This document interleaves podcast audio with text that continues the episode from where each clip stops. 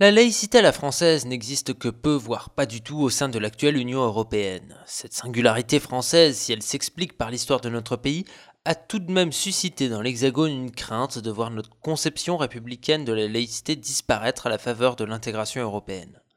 La crainte était d'ailleurs bien sentie. Lors de la négociation du traité d'Amsterdam en 1986, et en 2001 lors du traité de Nice, le Vatican a sollicité la reconnaissance de la place spécifique des Églises dans l'identité des États membres et dans l'héritage commun européen.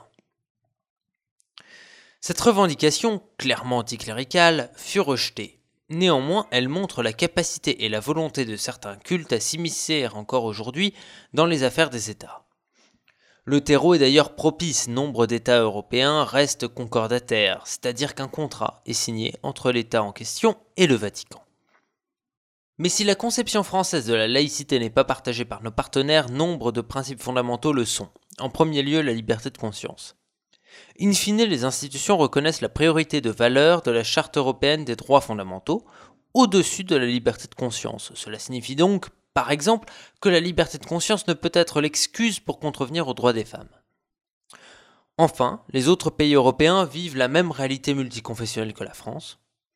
Après avoir connu des vagues d'immigration analogues dans la deuxième moitié du XXe siècle, ils sont donc devenus des pays séculaires systématiquement, de fait, même lorsqu'une religion d'État existe, comme en Grande-Bretagne.